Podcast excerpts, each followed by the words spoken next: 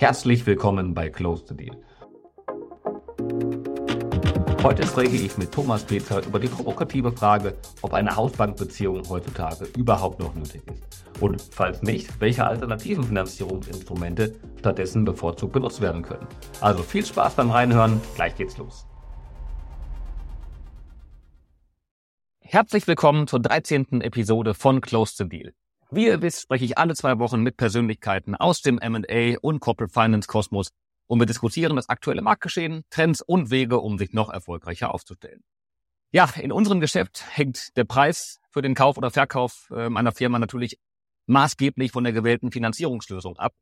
Aber auch abseits der Akquisitionsfinanzierung sind in der Regel doch die Hausbanken als Partner gesetzt. Doch genau hier höre und beobachte ich in den letzten Jahren eine eher, ja, wie kann man sagen, eine mittelstandsfeindliche Kreditpolitik seitens vieler klassischer Hausbanken. Woher kommt das? Das wollen wir heute ein bisschen diskutieren und mal ein bisschen mehr verstehen, woran das liegen könnte. Und ähm, klar, schon seit der Finanzkrise 2008 erschweren immer höhere Hürden wie Basel III, Basel IV das klassische Kreditgeschäft, ähm, nicht nur im Rahmen der Akquisitionsfinanzierung, und ähm, obendrauf kommt dann noch Pandemie, Krieg, die allgemeine makroökonomische Lage. Und die tun ihr Übriges, sodass auch hier erstmal keine Trendwende in Sicht zu sein scheint. Und aus diesen Gründen suchen und finden immer mehr Unternehmen alternative Finanzierungslösungen. Sie folgen damit ein bisschen dem Vorbild aus dem angelsächsischen Wirtschaftsraum, in dem sich der unternehmerische Mittelstand bereits heute zu mehr als zwei Drittel alternativ abseits der klassischen Wege finanziert. Und ja, lasst uns deswegen heute einen Blick auf den Finanzierungsmarkt werfen und die verschiedenen Optionen näher beleuchten und gemeinsam miteinander diskutieren. Und ja, mein heutiger Gast ist dem Vorstand der FinMatch AG. FinMatch ist eine Online-Finanzierungsplattform mit dem größten Netzwerk von Finanzierungspartnern in der gesamten Dachregion.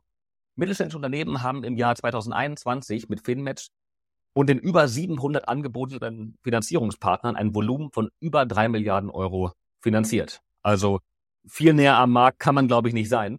Und ähm, ich freue mich heute sehr, Thomas Bezer, Vorstand von FinMatch, begrüßen zu dürfen. Thomas ist Experte für strukturierte Finanzierung und Corporate Finance und bringt fast 20 Jahre Erfahrung in diesem Bereich mit.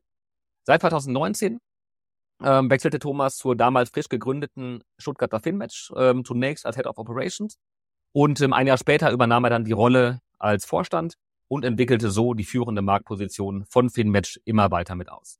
Herzlich willkommen zu Close the Deal, lieber Thomas. Hallo Kai, freue mich auf den Austausch. Ja, ich mich auch. Ähm, wir haben viel Spannendes vor heute. Bevor wir damit loslegen, ihr kennt das, ein paar kurze administrative Hinweise. Würde mich wahnsinnig freuen, wenn wir auch heute wieder eine sehr, sehr interaktive Diskussion gemeinsam machen könnten. Also ich jederzeit sehr, sehr gerne die, die Hand heben und Zwischenfragen stellen. Ich werde auch wie gewohnt zwischendurch nochmal dazu aufrufen, sodass wir auch eure Fragen mit reinnehmen können und auch eure Erfahrungen ähm, zu aktuellen Entwicklungen mitdiskutieren können. Und ähm, für diejenigen, die das bitte noch nicht gemacht haben, abonniert den Hashtag Close the Deal, folgt Deal Circle und meinen Account auf LinkedIn, drückt die Glocke oben rechts neben meinem Account, um direkt über neue Inhalte immer informiert zu werden. Wie ihr wisst, wir teilen regelmäßig neues Wissen, News rund um den M&A-Markt, Best Practice Tools und ja, und laden auch immer zu Veranstaltungen mit spannenden Speakern ein. Ähm, also insofern folgt uns, um immer mit dabei zu sein und nichts Spannendes zu verpassen. So, Thomas, jetzt geht's aber los. Ähm, bevor wir in die Details der Unternehmensfinanzierung abtauchen, mal ganz blöd gefragt, wenn du jetzt FinMatch äh, finanzieren müsstest, wo würdest du dich nach der Finanzierung von FinMatch umschauen? Eine Steilvorlage würde ich einfach mal sagen. Klar, über die Finanzierungsplattform der FinMatch. Ähm, schlussendlich ist es ja immer die Fragestellung, wie finanziert sich ein junges Unternehmen wie die FinMatch. Ähm, ich bin in einer tollen Konstellation, dass ich mich weniger damit beschäftigen muss sondern ähm, in der jetzigen Konstellation ich ähm, aus dem eigenen Cashflow mich bedienen kann. Entsprechend, entsprechend ist es dann so aufgestellt, dass wir ähm, uns weniger damit beschäftigen, aber sollten wir uns mit der Finanzierung beschäftigen, dann ähm, würden wir über die Plattform Filmatch gehen, selbsterklärend. Okay, ähm, also ich habe deswegen ganz bewusst gefragt, weil natürlich auch die, die, die Frage ist, eine Plattform wie FinMatch in welchen Größenordnungen ähm, sucht und findet man da Finanzierungen? Ist das eher für kleine, junge Unternehmen? Ähm, ist das auch für, für große, etablierte mittelständische Unternehmen? Welche Bandbreiten deckt ihr üblicherweise ja, mit ab? Ja, also Kai, wir sind super gerne unterwegs, wenn es um ein Finanzierungsvolumen von eine Million aufwärts geht. Ähm, klassische Unternehmen, die sich in dem Segment bewegen, weniger Startups, weniger junge Unternehmen, weniger ähm, Unternehmen, die defizitär sind, sondern eher den klassischen Mittelstand, den wir bespielen. Wenn man so betrachten möchte, den KMU-Segment, ähm, hochlaufen natürlich auch entsprechend auch Konzerne, die wir auch gern begleiten, ähm, fühlen uns im gehobenen Firmenkundenkreditgeschäft extrem pudelwohl. Okay, okay. Ähm, vielleicht gehen wir mal zwei, drei Schritte zurück und ähm, diskutieren mal, oder du erzählst mal ein bisschen, was dich damals dazu bewogen hat, zu Finmatch zu wechseln und ähm, das Unternehmen mit aufzubauen. Was war deine Motivation damals? Kai, das, also wenn ich alles ausführen dürfte, dann würden wir, glaube ich, übermorgen hier sitzen und ich hätte nicht mal die Hälfte erzählt. Ich versuche es relativ. Du darfst, Thomas. Wir, wir haben Zeit. Wir haben Zeit. Kai, ich versuche es relativ kurz zu halten. Entscheidend ist natürlich, dass ich ähm, ja 15 Jahre lang davor bei einer Bank ausschließlich bei einer Bank unterwegs war, ähm, das sehr leidenschaftlich praktiziert habe, unterschiedliche Bereiche kennengelernt habe. Ähm, ich habe das Kreditgeschäft, das Firmenkundenkreditgeschäft von der Pike aufgelernt, von der Bilanzanalyse bis ich durfte noch Buchungssätze schreiben dazu, das weiß ich bis heute noch. Ähm, also wirklich von der Pike auf ähm, war, war bei einer innovative regionalen Bank unterwegs, äh, sehr leidenschaftlich, sehr passioniert, habe da den Bereich der strukturierten Finanzierung aufbauen dürfen, hauptsächlich Konsortialfinanzierung, anspruchsvolle Projektfinanzierung, ähm, verstehe das Kreditgeschäft wirklich vom, vom kleinen einmal eins bis zum hohen, komplexen, ähm, anspruchsvollen. Und irgendwann stellt man sich die Frage, ich war da muss ich kurz hören, ich war da Anfang 30, ähm, ja, stellt man sich die Frage, war es oder willst du irgendwas anderes bewegen? Und ja, die Gründungsgesellschaft der, der Finmatch sind wir schon sehr, sehr eng verwogen gewesen aus, aus verschiedenen Transaktionen und wir haben dann uns irgendwann im Sommer 2018 die Frage gestellt, wollen wir nicht gemeinsam was gestalten? Das war der Grund, warum ich mal raus wollte aus der Bank die ich immer noch schätze, bitte nicht falsch verstehen. Ich bezeichne mich gerne im Privaten ab und zu mal noch, noch als Banker, bitte nicht falsch verstehen. Aber irgendwann mal raus aus festgefahrenen Strukturen, was Neues, Innovatives bewegen, weil man natürlich Tendenzen, Trends auch wahrgenommen hat. Und die wollte man in der, in der, auf der anderen Seite auch oder als Intermediär dementsprechend hier ähm, clever, intelligenter vorantreiben. Was war damals die Gründungsidee von FinMatch? Und ist sie bis heute gleich geblieben oder hat sich da was geändert am Geschäftsmodell? Das Geschäftsmodell entwickelt sich immer weiter. Ich glaube, die Intervallen zwischen ähm, ähm, unterschiedlichen Strukturen sind unglaublich groß. Die Geschäftsidee der Filmatch war, den Findungsprozess zwischen Unternehmen und aber auch Banken natürlich zu optimieren. Ähm, wir haben die Plattformökonomie nicht, nicht neu erfunden. Also ganz klar, da, da waren schon viele unterwegs und haben das sehr, sehr gut bereitet. Was wir gemacht haben, das zeichnet die Filmatch aus, wir sind dabei und man, das ist aus meiner Sicht sehr, sehr, sehr gut. Ähm, ähm, bringen die Plattformökonomie in ein neues Segment hinein, und zwar im Corporate Finance Segment, ähm, wo wir am Anfang des, ja, als wir gestartet sind, auch belächelt wurden von vielen Teilnehmern, mittlerweile eine hohe Akzeptanz haben, haben wir uns hier klar positioniert als eine, die erfolgreichste Corporate Finance Plattform, die die Strukturen aufzeigt, Findung zwischen Unternehmen und aber auch ähm, Banken zu optimieren über eine technische Plattform, die ähm, qualitativ sehr hochwertig ist. Okay.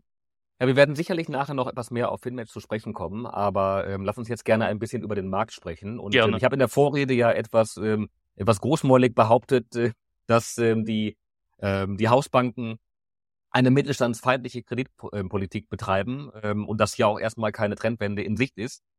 Ist das wirklich so ähm, oder wie nimmst du das aktuell wahr? Ja, ich würde, Kai, ich würde sogar einen Schritt weitergehen. Sogar einen Schritt weitergehen. Ich würde sogar die Frage aufrufen, ähm, kann es im Corporate Finance Markt, also wirklich im Corporate Finance Markt, kann es da noch überhaupt die Hausbankenbeziehung geben? Es ist wirklich hart formuliert, ist eine harte These, ähm, die ist aber sehr partnerschaftlich gemeint. Ähm, ich würde sie auch gern thematisieren, auch erläutern. Schlussendlich ist die Beziehung zwischen Unternehmen und Banken, ähm, wenn man es auf den, auf den leichtesten Nenner runterbrechen möchte, eigentlich das Agieren zwischen zwei Instanzen. Ja, die Frage, willst du, willst du? So relativ simpel, wenn man es auf den leichtesten Nenner runterbrechen möchte. Ähm, ähm, wenn beides die Frage bejahen, dann ist es relativ klar, dann ist es natürlich, ähm, ähm, entsteht eine Beziehung, entsteht somit entsprechend auch die Hausbankbeziehung.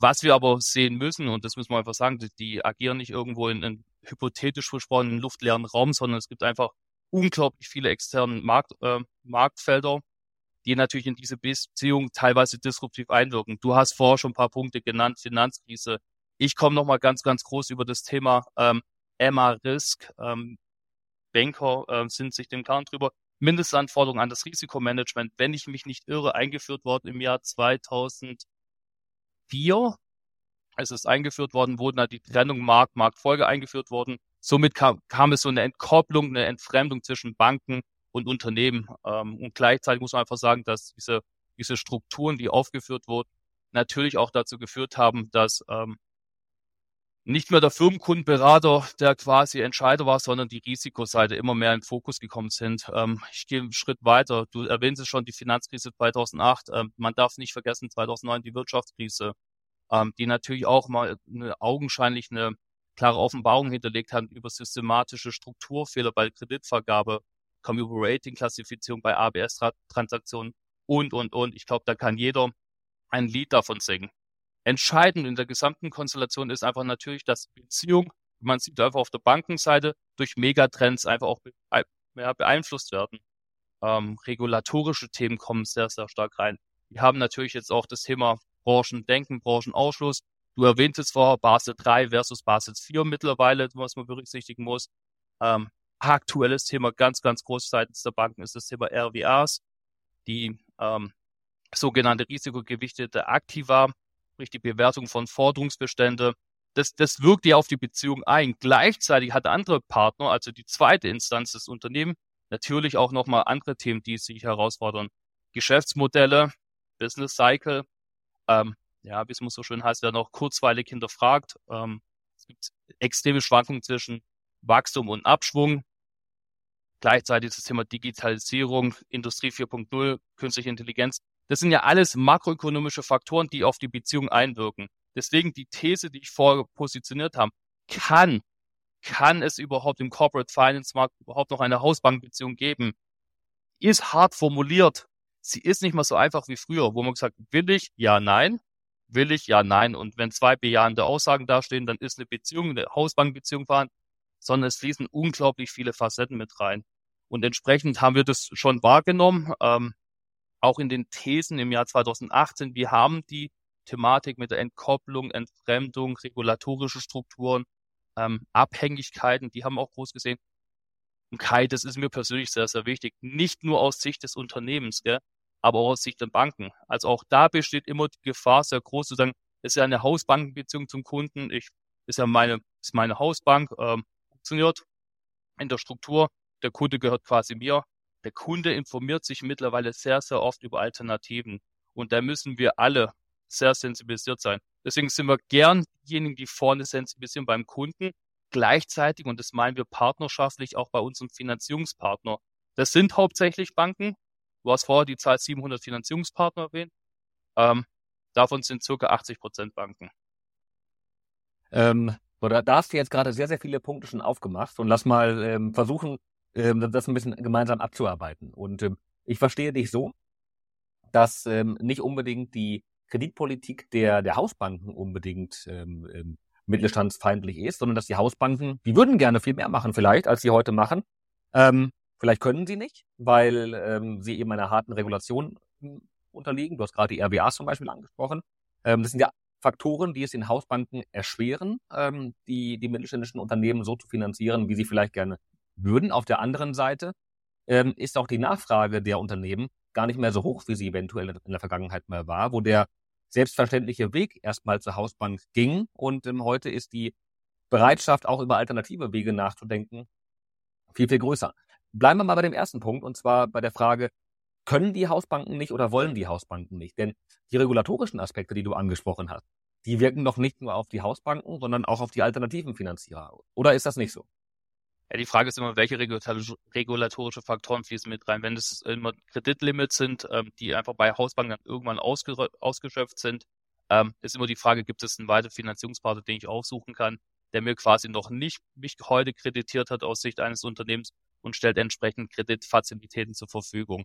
In dieser, in dieser Konstellation hast du natürlich immer die Möglichkeit zu sagen, ich suche mir einen weiteren Finanzierungspartner mit rein, der hier die Position glatt sieht. Ähm, Gleichzeitig muss man auch dazu sagen, wir haben ja ähm, auch einen Megatrend, das, das kommt jetzt, ähm, wie glaube, richtig einschätzen kann es auch keiner, das Thema ESG. Ähm, auch da entstehen plötzlich Kriterien durch die Regulatorik teilweise getrieben, durch Compliance-Vorgaben getrieben, durch ökonomische Faktoren getrieben, die eine Bank für, für werthaltig und richtig beachtet äh, und, und dementsprechend auch verabschiedet ist und gemündet in irgendwelche Risikostrategien, die Auswirkungen auf bestehende Kundenbeziehungen haben. Und deswegen muss man sich einfach im Klaren darüber sein, dass einfach mehrere Faktoren mit hineinfließen. Ich glaube, dass, was, dass Banken, ähm, und das muss man einfach sagen, flächendeckend schon starkes Interesse, Interesse haben, auch mit ihren Kunden weitere Geschäfte zu praktizieren, teilweise jetzt an Limit stoßen. Und das ist ja ähm, ein Trend, den wir in den letzten sechs Monate, acht Monate sehr, sehr stark wahrnehmen. Hm. Ähm, du hast gerade die, die, ähm, die härteren ESG-Vorgaben angesprochen und ähm, vielleicht kannst du darauf noch mal ein bisschen eingehen, wie da deine, deine Sicht ähm, auf den Markt ist. Ich habe das vereinzelt gehört von, von größeren LBO-Transaktionen, äh, wo das immer stärker ähm, auch bei der Bezifferung der, der, der Risikomarge der Banken mit, mit ähm, einbezogen wird. Ähm, ist das so? Wie, wie ist da deine Sicht aktuell? Also super spannend, super spannend. Ich glaube, die Frage kann keiner Stand heute final beantworten. Man sieht die ersten Trends. Ähm, ich glaube, die letzte Transaktion war Brenntag, die ähm, eine ESG-Kombination irgendwie veröffentlicht haben. Ähm, ich glaube, das ist meistens auf das Margengitter äh, bezogen. Ähm, dann ist ein kommerzielles Thema. Ähm, das, das kannst du ja substanziell irgendwo auch, auch bestimmte Struktur irgendwo verarbeiten. Interessant wird natürlich die Thematik, wenn, wenn ESG ein Ausschlusskriterium ist, also wenn Branchen ausgegliedert werden, weil sie einfach per se nicht betrieben werden. Auch da ähm, sehen wir gerade die ersten Banken, die sich klar positionieren und bestimmte Branchen ja, quasi auf Rot setzen. Und das hat, das hat Implikationen, die kann heute, Stand heute, keiner final würdigen.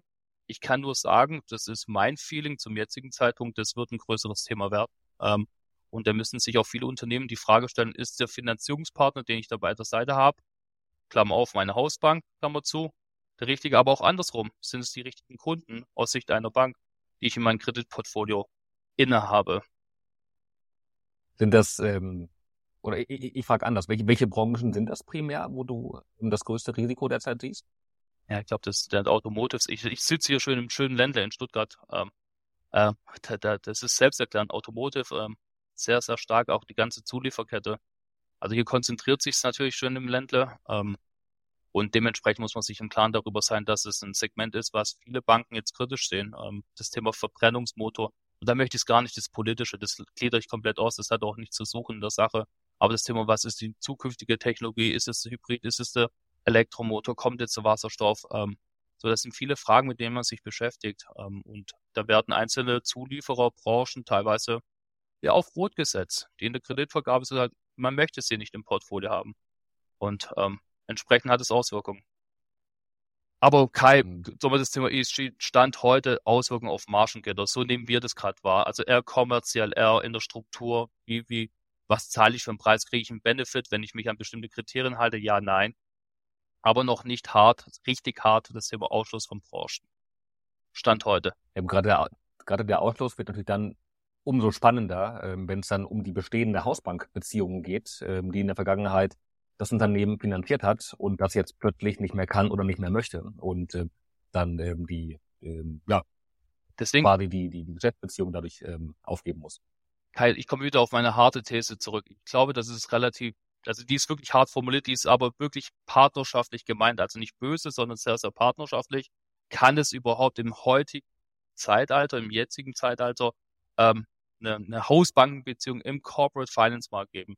Wenn ich mir, wenn ich mir die Frage aufrufe, die letzten fünf Jahre, mit was sich Unternehmen alles beschäftigen mussten, ähm, du erwähntest vorher Corona-Pandemie, Ukraine-Krise, Energiepreisthematik, Lieferkettengesetz, ähm, das Gewinnen von Daten alleine schon. Ähm, es wird immer ein Vielfaches komplizierter. Die Reporting-Strukturen werden auch immer kompliziert, komplizierter. Gleichzeitig beschäftigen sich Banken aber auch mit regulatorische Themen. So, da wirken unglaublich viele Megatrends rein. Deswegen, das, am Ende des Tages sind wir super Fans sogar von den Hausbanken. Wir sehen das, ich sage als Intermediär sehr, sehr partnerschaftlich und sehen einmal die Unternehmen, aber auch gern die Finanzierungspartner und machen das sehr, sehr konstruktiv. Ähm, ich glaube, dass man sich heute im Klaren darüber sein müssen, muss, dass unglaublich viele Themen da einfach einwirken auf die Beziehung zwischen Unternehmen und Banken. Hm. Ähm, äh, an dieser Stelle muss ich mal einmal die Lanze brechen für unsere Hausbank, mit der wir in der Tat eine sehr, sehr gute Beziehung ähm, leben. Und äh, wobei wir natürlich war als junges Unternehmen, aber trotzdem in der Branche, wo es dann vermutlich das für die Bank auch ein bisschen leichter macht, ähm, da sehr, sehr gut mit der Haspa in Hamburg zusammenarbeiten. Und ähm, insofern, äh, wir genießen das sehr, aber ich kann das total nachvollziehen, dass es äh, natürlich immer Fragen gibt und, und die stellen wir uns auch äh, für die jeweiligen Finanzierungszwecke. Ist die Hausbank der richtige Partner dafür? Ähm, oder gibt es andere alternative Finanzierungsmethoden? Und äh, ähm, natürlich die Hausbank sich dann auch vielleicht ein bisschen bewegen muss, wenn man darüber nachdenkt, äh, mit einer alternativen Finanzierung dann äh, äh, gewisse Wachstumsvorhaben dann, dann aufzugleisen und, und anzugehen. Ähm, haben wir gerade über, über viele ähm, Nachteile oder potenzielle Risiken bei der Hausbankbeziehung gesprochen und ähm, ich kann deine These nachvollziehen, dass du in den Raum stellst, ob sowas wie eine Hausbankbeziehung überhaupt bedarf. Ähm, auf der anderen Seite gibt es doch sicherlich auch viele Vorteile ähm, aus einer guten, stabilen Hausbankbeziehung, oder nicht? Also das hat sich ja über Jahre, Jahrzehnte so etabliert für, für sehr, sehr viele Unternehmen. Ja, absolut. Also Kai, ich möchte deine, deine, deine Lanze, die du da gebrochen hast, die würde ich gerne unterstreichen und meine Hausbank auch gern mit reinnehmen. Ähm, und auch meine regionale Bank, wo ich früher gearbeitet habe, möchte ich auch gerne mit reinnehmen. Alle das, und, und am Ende des Tages ist es auch so, dass wir sehr, sehr gerne auch mit Hausbanken zusammenarbeiten, Kunden einfach auch uns signalisieren, ähm, ich möchte mit dieser Bank weitergehen, optimiert mir den Finanzierungsprozess, ähm, ich möchte mich mit der Thematik nicht auseinandersetzen, erschließt mir vielleicht bessere Finanzierungsstrukturen ja. und, und, und. Also da gibt es einen unterschiedlichen Zusammenspiel. Deswegen haben Hausbanken natürlich Vorteile. Das ist, das ist einmal die Erfahrungswerte, die man hat. Ähm, äh, man kennt den Kunden, man kennt sich, man hat einen Track Record, man hat äh, Kreditfazilitäten vielleicht schon zur Verfügung gestellt. Die wurden, die werden oder wurden ordentlich bedient. Ähm, und auf Basis dieser Strukturen gibt es natürlich Erfahrungswerte, die vorhanden sind. Man darf sich aus meiner Sicht nicht zurücklehnen und sagen, das, das ist eine, eine Einladung für die Zukunft, dass man immer gemeinsam gestaltet und auch gemeinsam die Strukturen angeht. Ähm, man muss aus, auf, auf beiden Seiten, auf Sicht des Unternehmens, aber auch auf Sicht des, der Banken, sich immer dementsprechend auch vorbereiten, dass es auch unterschiedliche Themen aufkommen können. Und ähm, die, die, die Thematik ist ja nicht, ist ja nicht von der Hand zu weisen, dass es ja immer mehr komplexe Komplexitäten mit reinkommen, die auf bestehende Fazilitäten Auswirkungen haben. Und die Chancen sind groß, wenn es natürlich darin geht, einfach zu sagen, ich habe die Bank, die kennt mich, ich habe einen Ansprechpartner vor Ort, der steht mir zur Verfügung, mit dem kann ich auch Gespräche führen. Ähm, ja, auch da, Kai, aber auch da wird es ein bisschen leider Wasser in Wein reingeben in der Konstellation. Ähm, sehen wir auch immer mehr Strukturen auf der Risikoseite. Es gibt jetzt die ersten Banken, die uns auch klar kommunizieren. Es gibt eine Second Line auch in der Risikoseite. Das heißt, es gibt ein drittes Votum mittlerweile. Da weiß der Marktmitarbeiter in der Bank nicht mal, wer der Ansprechpartner auf der Risikoseite ist, dass er nicht einwirken kann. Also du siehst, da entwickelt sich auch etwas, wo es es nicht einfacher macht, das Ganze. Trotzdem, klar, wir, wir haben auch eine tolle Hausbankbeziehung ähm, seitens der FinMatch, ähm, haben auch unsere Strukturen und wir, wir agieren sehr, sehr gerne. Wir sind absoluter Fan davon und tragen es gerne auch zu einer Hausbank. Wir laden aber herzlich auch dazu ein, Dinge mal zu hinterfragen. In der Struktur, wie sie bestehen, in der Konditionierung, wie sie abgebildet sind, gleichzeitig in der Finanzierungsstruktur und zeigen Opportunitäten auf, wenn es darum geht zu sagen, ich, es gibt weitere Finanzierungspartner, die Interesse haben, Kreditfazilitäten zur Verfügung zu stellen. Und Kai, und das ist immer Dann wichtig. Lass uns darauf mal ein bisschen eingehen. Ja, gerne. Sehr gerne. Sehr gerne. und, äh, keine Sorge, ich will dich nicht unter, unterbrechen, aber jetzt haben wir, ähm, also, ich glaube, ausführlich verstanden, warum es mit der Hausbankbeziehung ähm, nicht immer schwierig sein muss, aber in ganz vielen Fällen schwierig sein kann. Und ähm, lass uns jetzt mal ein bisschen gemeinsam über die Lösungen nachdenken. Ähm, ähm, was man dann als Unternehmen dann, dann machen kann. Und äh, bevor wir das machen, äh, nochmal der, der Hinweis, der Aufruf an die, an die Zuhörer, an die Teilnehmer. Ähm, jederzeit ähm, gebt gerne ein Handzeichen, stellt eure Fragen, bringt euch mit ein, ähm, erzählt von euren Erfahrungen. Ähm, wir leben das sehr, sehr gerne, sehr, sehr interaktiv. Ähm, also gerne einmal das Handzeichen geben ähm, und ähm, dann diskutieren wir gemeinsam mit Thomas. Ähm, genau, Thomas. Dann lass uns doch einmal gemeinsam ein bisschen durchgehen. Ähm, die Hausbank kann oder will nicht finanzieren. Was mache ich? Welche weiteren Finanzierungsformen könnte man, könnte man angehen? Und ähm, wie würde man vorgehen? Also, ohne jetzt uns zu positionieren, einfach relativ simpel zu sagen, es gibt es, die Frage ist, gibt es einen zweiten Finanzierungspartner, der zur Verfügung steht, der vielleicht in den gleichen Strukturen unterwegs ist, um agieren zu können? Oder gibt es andere Finanzierungsstrukturen? Ähm, was wir gerade sehr, sehr stark kommen sehen, das ist natürlich ein riesen USP unsererseits, ähm, ist, wenn es natürlich darum geht, auch Risiko, Risiken zu verteilen, sprich Risikopartner reinzunehmen, sprich ähm, eine Bürgschaft von einer Bürgschaftsbank oder eine klassische ähm, ähm, äh, Mezzaninstruktur, die natürlich auch möglich sind. Also was, was, was immer sinnvoll ist, natürlich auch weitere Finanzierungspartner dazu zu holen. Wenn es um die Einbindung von öffentlichen Fördermitteln eingeht oder die Erschließung von Zuschüssen als, als EK-Surrogat, auch da gibt es Strukturen, die man aufziehen kann. Gleichzeitig gibt es natürlich auch weitere Finanzierungspartner. Also neben Finanzierungspartner wie, wie klassisch die Banken gibt es ähm, Leasinggesellschaften, die mittlerweile sehr unterschiedliche Transaktionen begleiten können. Wenn es um Working Capital Fazilitäten geht, ähm, Factoring ist gerade ein sehr, sehr interessantes Themenfeld. Gleichzeitig muss man auch sagen, das Thema Private Debt Forms sehr stark kommend, sehr stark kommend auf der Handlungsebene und auf der Zeitschiene unglaublich schnell. Ähm, teilweise verrückt, was sie in, innerhalb von vier, fünf Wochen abbilden können von der Anfrage bis zur Liquiditätsbereitstellung. Ähm, das können Banken nicht ansatzweise. Also es gibt Opportunitäten, die man sich anschauen kann. Klassisch, ich suche mir einen weiteren Finanzierungspartner oder ich hole mir andere Finanzierungsinstrumente durch andere Finanzierungspartner mit hinein. Ähm, du hast die Debtfonds gerade angesprochen. Ähm, dazu hat Julian Loki ja gerade auch wieder den, den Midcap-Monitor veröffentlicht. Ja. Spannend, immer da über den LBO-Markt ähm, die Updates zu bekommen. Ähm, und äh, da in, in den letzten Quartalen äh, war das regelmäßig so, dass die Debtfonds da vom, vom LBO-Geschäft gut 60 Prozent, äh, vielleicht sogar ein bisschen mehr der Transaktionen unter sich ausgemacht haben. Im Moment dreht es wieder ein bisschen mehr Richtung klassischer Banken, ähm, eben bei den Akquisitionsfinanzierungen. Wie siehst du das bei dem normalen Corporate Finance Geschäft abseits von Akquisitionsfinanzierung. Also wenn es um die normale Unternehmensfinanzierung. Sind da Debtfonds auch ähnlich aktiv? Eigentlich so stark wie im LBO-Segment. Definitiv nicht. Was wir sehr stark sehen, kommen sehen, ist im Bereich Real Estate, äh, wenn es um Immobilien, klassische Immobilienbestand geht, ähm, kurzfristig, langfristig auch da, in Anführungsstriche. Ähm, auch da werden immer mehr Fazilitäten zur Verfügung gestellt. Ähm, Im üblichen Unternehmensfinanzierungssegment Corporate Finance Bank sind die Private Debt Fonds noch nicht so stark kommen immer stärker. Die Thematik Zinskupon, ähm, auch das war immer ein Argument für die Banken, ähm, findet immer weniger statt. Ähm, klar, die Entwicklung am Geld- und Kapitalmarkt ist hier einmal zu berücksichtigen, die Einstände, die dementsprechend reinlaufen, aber auch gleichzeitig natürlich auch die, die Anpassung der, der risikoadjustierten Bepreisung der Kreditmarge, die genauso mit hineinfließen.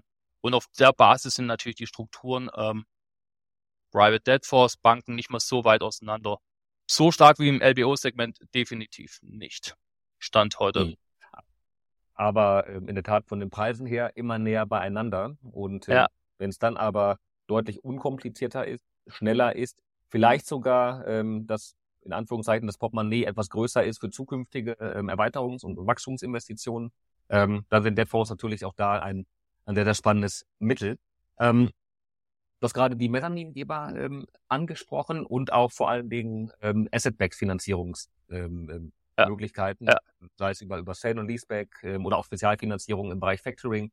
Ähm, vielleicht kannst du darauf noch ein bisschen eingehen ähm, als Unternehmen. Also äh, worauf muss ich mich gefasst machen, wenn ich über Sale und Leaseback zum Beispiel nachdenke, ähm, darüber äh, mein zukünftiges Wachstum zu finanzieren? Ja klar, ich glaube, Vermögenswerte sind in Unternehmen teilweise vorhanden, die auf der Aktiva ersichtlich sind und dementsprechend kann man sich die Frage stellen, drehe ich die Vermögenswerte in Form von Maschinen oder Immobilien, Backsteine, wie man es auch bezeichnen möchte, in Liquidität um. Das, da gibt es die Möglichkeit, über Sale and Lease Transaktionen zu agieren. Ähm, wichtig sind natürlich die Terms and Conditions, sich im Vertrag anzuschauen. Ähm, wie ist es mit der Möglichkeit, die Immobilie wieder oder die Maschinen wieder zurückzuhalten, zu welchem Preis? Da gibt es ähm, Spielmöglichkeiten, wie man was gestalten kann. Die Details sind da sehr, sehr wichtig. Aber Unternehmen müssen sich natürlich die Frage stellen, brauche ich Liquidität, wie kann ich die Liquidität schöpfen? Komme ich klassisch an eine Hausbankfinanzierung rein? Möchte ich vielleicht eine Sale and Lease Back Transaktion machen, weil ich werthaltige Maschinen habe, die ich dementsprechend auch reinnehmen kann ins Portfolio? Ähm, da sind unglaublich viele Möglichkeiten vorhanden. Und ähm, der entscheidende Punkt in der Gesamtkonstellation ist, konditionsmäßig ist der Unterschied auch nicht mehr so groß. Und das Thema Sale and Lease Back, ähm, was wir auch sehr stark kommen sehen, ähm, ist nicht mehr in dieser Schmuddelecke, wo es mal früher war, also wenn ein Unternehmen keinen Kredit bekommen hat, hat eine Sale and Leaseback Transaktion äh, vollzogen. Nee, äh, macht heute unglaublich viel Sinn, wenn man die Strukturen anschaut. Und äh, Kai, glaube der wesentliche Punkt nochmal kurz abrunden in der Gesamtkonstellation. Die Frage ist, die Frage ist äh, relativ, relativ simpel. Ähm, also ich bin ein individuelles Unternehmen. Aus Sicht eines Unternehmens habe ich immer die Frage aufzurufen, welches Instrument passt zu meiner Strategie? Und nicht, in welche Schublade muss ich mich reindrücken? damit meine Strategie kompatibel ist. Und das ist halt unglaublich wichtig und das, das ist das, was ich ähm, vielleicht auch ein Beweggrund war für mich, nach 15 Jahren aus den Banken rauszugehen, nicht mehr zu sagen, das ist meine Risikostrategie, ähm, daran orientiere ich mich, das ist quasi das elfte Gebot, wenn man so haben möchte, sondern ich gehe ähm, in Strukturen rein, wo ich Lösungsansätze finden kann für Unternehmen und ähm, Opportunitäten aufzeigen kann für die Zukunft. Opportunitäten für die Zukunft heißt natürlich, und das möchte ich auch ganz klar sagen, ähm, vielleicht mal eine Kriegskasse, Kriegskasse aufzubauen, um ein Grundstück neu zu kaufen, um ein Unternehmen Wettbewerber zu kaufen, um in der Lieferkette, in der horizontale, in der vertikale Wertschöpfungskette, um da weitere äh, Schritte zu kaufen oder zu sagen, ich stoße etwas ab. Auch da. Und wichtig ist es aus Sicht eines Unternehmens, sich äh, aufzustellen, zu sagen, das ist meine Strategie, das ist mein Business Case ähm, und welches Finanzierungsinstrument passt da am besten dazu. Mhm. Ähm, das macht Sinn. Und ähm, genau, du, also vielen Dank für den Überblick über die alternativen Finanzierungsformen. Du hast gerade einmal die, ähm, die Fördermittel angesprochen und Fördertöpfe. Ja. Ähm, Zuschüsse. Ähm, vielleicht kannst du darauf kurz eingehen. Denn ich, ich muss zugeben, für uns, Deal Circle, wir haben immer wieder darüber nachgedacht, ähm, auf Zuschussprogramme zu durchlaufen, haben das auch gemacht, wenn wir, ich muss ehrlich sagen, zufällig ähm, davon ähm, Kenntnis erlangt haben, dass es diese Programme gibt. Ähm, für uns war das brutal schwer, da strukturiert dran zu gehen und einen Überblick darüber zu gewinnen, welche Förderungsprogramme gibt es, welche sind diejenigen, die für uns vielleicht relevant sind und äh, wie sollte man als Unternehmen dabei vorgehen, ähm, um da ein bisschen mehr Transparenz drüber zu bekommen. Ja, also du sagst es, die Komplexität, ähm, die, die, die Formulare, die, die, die Strukturen, die teilweise anspruchsvoll sind, zu fragen, passe ich rein, passe ich nicht rein, führen ja meistens dazu, dass man sich am Ende des Tages nicht damit beschäftigt. Was wir natürlich super schade finden. Ähm, in der Grund-DNA der FinMatch ist das Thema Fördermittel und Zuschuss immer schon immer dabei gewesen. Wir haben das auch expertisenmäßig auch in den letzten Jahren ordentlich aufgebaut und auch Strukturen ähm, über Fördermittel und Zuschuss überhaupt bankable gestaltet. Also Unternehmen, die teilweise nach Finanzierungsstrukturen gesucht haben, zu sagen, wie kann ich überhaupt die Transaktion bankable gestalten? Da war ein wichtiger Faktor und einfach das Thema nochmal Erschließung von Fördermitteln, aber auch noch entsprechend die Zuschüsse. So, was ist, was ist einfach das Wichtigste in der Gesamtkonstellation? Ähm, klar, die Kriterien sind relativ hart ähm, vor Beginn, vor Investitionsbeginn, Baubeginn oder was auch immer. Es sind die Anträge zu stellen. Ähm, und da halten wir es natürlich für sinnvoll, einen, einen Sparingspartner dazu zu holen, der den gesamten Prozess unterstützen kann. Erstmal zu screenen, welche Fördertöpfe gibt es, welche Tö Fördertöpfe können wir erstellen. Sind es Fördertöpfe von der KfW, sind es Fördertöpfe aus der BAFA-Struktur, sind es von der Europäischen Investitionsbank, wer auch immer. Da gibt es unterschiedliche Töpfe, die man erschließen kann, wenn die Kompatibilität gegeben ist. Und ähm, das machen wir seitens der FinMatch sehr, sehr gern, wenn wir wenn wir eine Finanzierung bei uns haben, also jede Finanzierungstransaktion wird bei uns hinsichtlich Fördermittel und Zuschüsse begutachtet und wenn sich etwas erschließen lässt, ähm, übernehmen wir auch den gesamten gesamte operative Wertschöpfungskette, sprich von der Antragstellung bis zum Verwendungsnachweis. Und vor allem äh, das Thema Verwendungsnachweis, das darf man nicht unterschätzen. So konnten wir in den letzten ja, Jahren viele Transaktionen dabei helfen, ähm, A, die Finanzierung zu finden, Strukturen aufzubauen. Wichtig ist es natürlich, sich ähm, vorneweg sich mit dem Thema zu beschäftigen. Und da auch mal rudimentär, wenn man, da muss, da muss nicht gleich eine Kostenkalkulation nach DIN 276 vorliegen, sondern zu sagen, das ist grob meine Einschätzung, das sind meine Strukturen, das ist meine strategische Ausrichtung. Ähm, lieber, lieber Sparingspartner, äh, was ist machbar? Hm. Ähm, gibt es da, also verstanden, dass man auf euch zukommen kann und ähm, dabei, also da dadurch sehr schnell Hilfe bekommt? Gibt es auch irgendwelche, irgendwelche Plattformen, Übersichten, wo ich mich informieren kann, wo ich vielleicht meine, ähm, meine, meine Hintergründe, meine Geschäftstätigkeit hinterlegen kann und dann die für mich passenden Fördermittel angezeigt bekommen? Gibt es sowas? Ich würde vermuten, dass äh, wahnsinnig viele Unternehmen da Bedarf haben. Ja, jetzt würde ich gerne wieder die Brücke zu uns aufbauen, Kai, aber das ist zu viel Werbemaßnahmen für die Filmnet will ich jetzt auch nicht machen. Es gibt auch bei uns so den Fördermittelchecker ähm, auf, dem, auf unserer Homepage. Äh, da, da gibt es die Möglichkeit, nochmal zu identifizieren, gibt es äh, Strukturen. Die KfW weiß mittlerweile auch selber die Tranchen aus, also man kann da nachlesen, da gibt es auch äh, Newsletter, da gibt es die Möglichkeit, sich aber auch selber die, die Pamphlets runterzuladen, sich anzuschauen. Es ist auch mal teilweise komprimiert auf vier, fünf Seiten, mal die wesentlichen Punkte, die Details sind meistens aus ausführlich Seiten 70, 80, 90, wenn auch nicht mehr Seiten. Ähm, so, so sind die Strukturen eigentlich aufgezogen und so ist das Ganze aufgebaut. Man kann sich da informieren. Ähm, wie gesagt, aber da baue ich immer sehr, sehr gerne auch die Brücke zu uns auf. Mhm. Ja, ja, Kai, ja. Bin, denn, denn, denn, die, denn die 70, 80 Seiten ähm, sich mal dann ähm, selbst durchzulesen. Ähm, die Muße dafür haben vermutlich die, die wenig. Ähm, Kai, aber man, ja, wer muss auch sagen, dass bei uns ja natürlich ähm, in der, im Bearbeitungsprozess, also da findet ja auch eine Wertschöpfung statt. Also das heißt, ein Fall, der vielleicht auf den ersten Blick vielleicht nicht kompatibel ist mit der Erschließung von Fördertopf X, wird durch, durch, durch genaues Aufarbeiten, Ausarbeiten, ja, die Strukturen hineinzuziehen, förderfähig. Und daraus ergibt sich natürlich ja. eine Wertschöpfungskette. Und das muss man sich klar sein. Die Komplexität ist nicht, ist, ist nicht von Hand zu weisen. Ähm, die ist nicht ganz trivial, die Fördertöpfe zu erschließen. Ähm, das ist gern und ein Steckenpferd von uns, klar. Und jetzt, ich sage, jetzt will ich das nicht so werblich abbilden. Ähm, da gibt es unglaublich viele Töpfe, die man sich anschauen kann. Ähm, was das Thema Nachrangkapital auch angeht, ähm, wenn es gerade in, in Investitionen in, in Neubausegment hineingeht, auch Konditionsgestaltungen, die hochinteressant sind. Ähm, immer eine Alternative oder eine Herbeiführung. Und das muss man sich klar sein. Wenn man wieder die Brücke zu unserem, zu unserem großen Thema zurückschlagen möchte, zu das Thema Hausbank, zu sagen, ähm, kann ich es vielleicht in der Hausbank auch leichter machen. Jetzt möchte ich weiter investieren, möchte das Unternehmen aus Sicht einer Bank, möchte das Unternehmen begleiten in die nächste Wachstumsstrategie, in die Internationalisierung, in Investitionen, CapEx, Digitalisierung, was auch immer, was das Unternehmen vorhat. Ähm, ich brauche jetzt noch einen, der mir auch noch bei und unterstützt, hier ähm, die richtigen Finanzierungsinstrumente mit einer Absicherung durch den durch die KfW oder durch die Bereitstellung von einer Refinanzierungszusage der KfW auch abbilden zu können. Und somit ähm, festigt man wieder auch die Hausbank-Thematik. Okay. Ähm, das heißt, ihr würdet dann in solchen Fällen auch mit der Hausbank zusammenarbeiten und ähm, ähm, das ermöglichen, dass die Hausbank finanzieren kann äh, im, im Rahmen ihrer ähm, regulatorischen Möglichkeiten. Und äh, ihr würdet dann vielleicht noch, ähm, sei es über Fördertöpfe, über Bürgschaftsbanken, über welchen Weg auch immer, ähm, das mit anreichern, was die Bank braucht, damit sie die Finanzierung normal ab, abbilden kann. Kai, unglaublich wichtig. Wir agieren immer mit den Hausbanken. Also wir, wir, wir sagen also ganz klar auch zu Unternehmen, die neu zu uns kommen, sagen, wir haben hier ein Thema, das ist meine Hausbank, die Nummer eins, die Nummer zwei, die Nummer drei.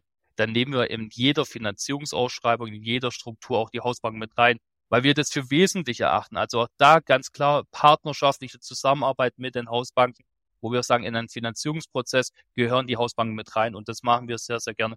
Teilweise, Kai, und das möchte ich auch offen sagen, teilweise wird die Plattform auch nur genutzt, dazu, wo sie sagen, dazu, ich möchte, dass ihr mir die Fördermittel erschließt und Zuschüsse, aber die Finanzierung soll die Hausbank Nummer zwei machen.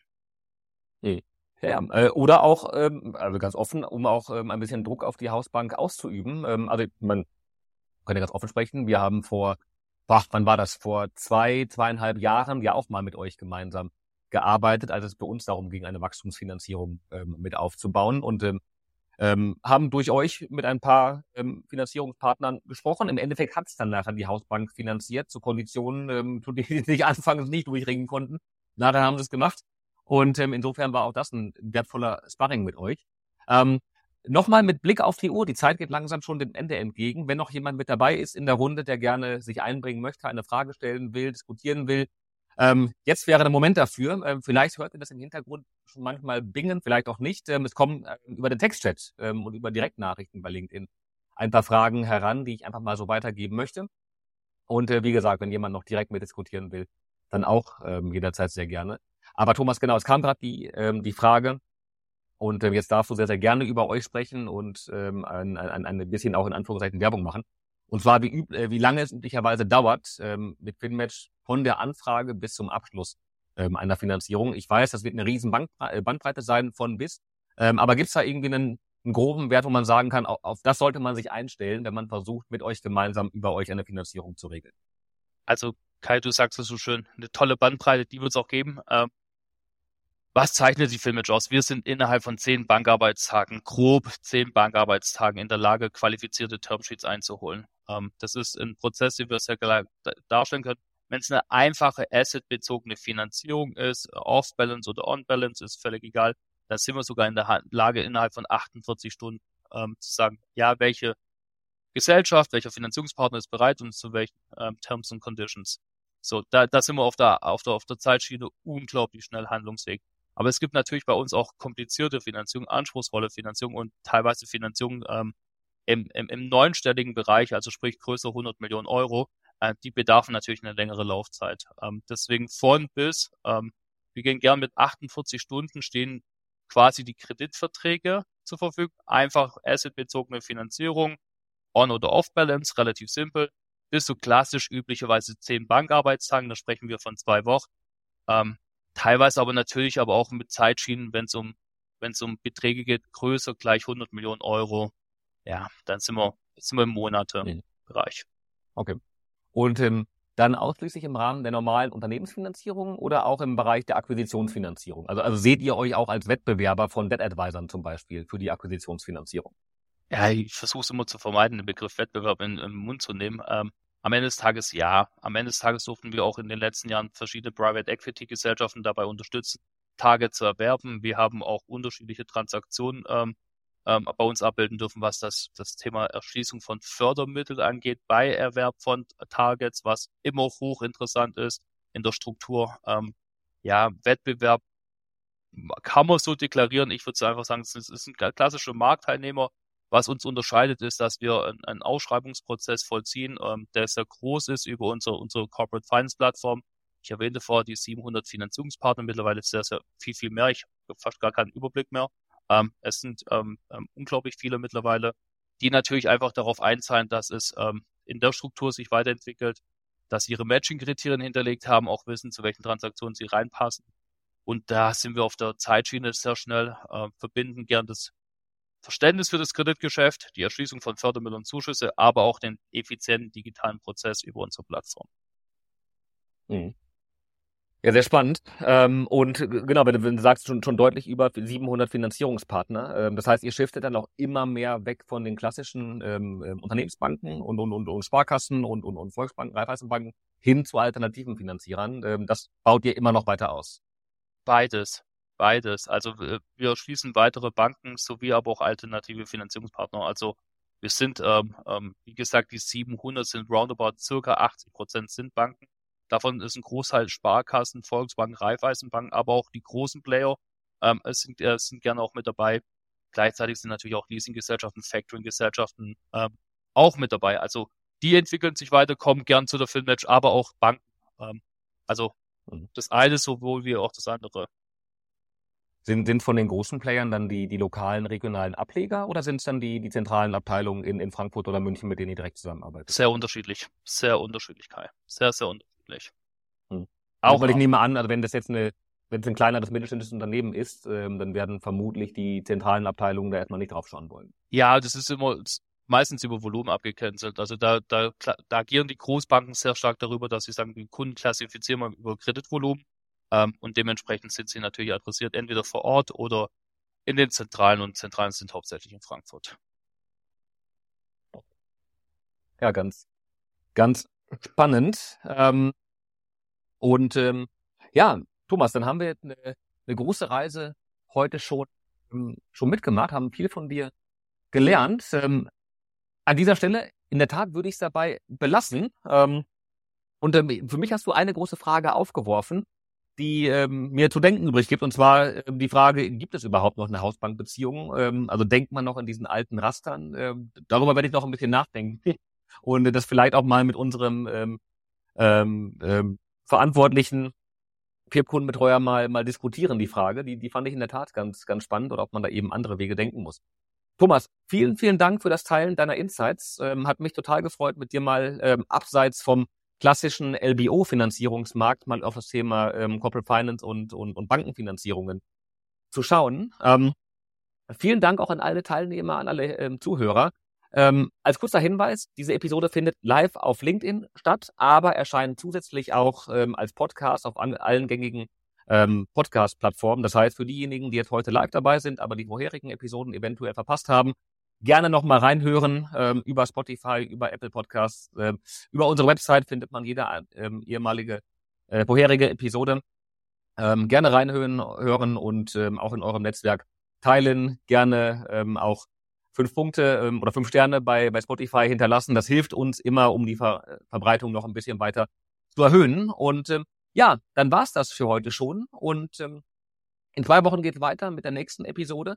Dann werden wir mit der Nordholding darüber sprechen, wie die ESG-Kriterien bei der Nordholding im Investmentzyklus mit eingebunden werden. Gerade die Nordholding etabliert sich ja sehr, sehr stark als Vorreiter für ESG-Investments und äh, darüber werden wir in zwei Wochen beim nächsten Close the Deal dann sehr, sehr intensiv sprechen. Lieber Thomas, dir vielen Dank, an alle Zuhörer vielen Dank und ein schönes Wochenende, wenn es soweit ist. Bis bald. Kai, ich habe zu danken. Tschüss.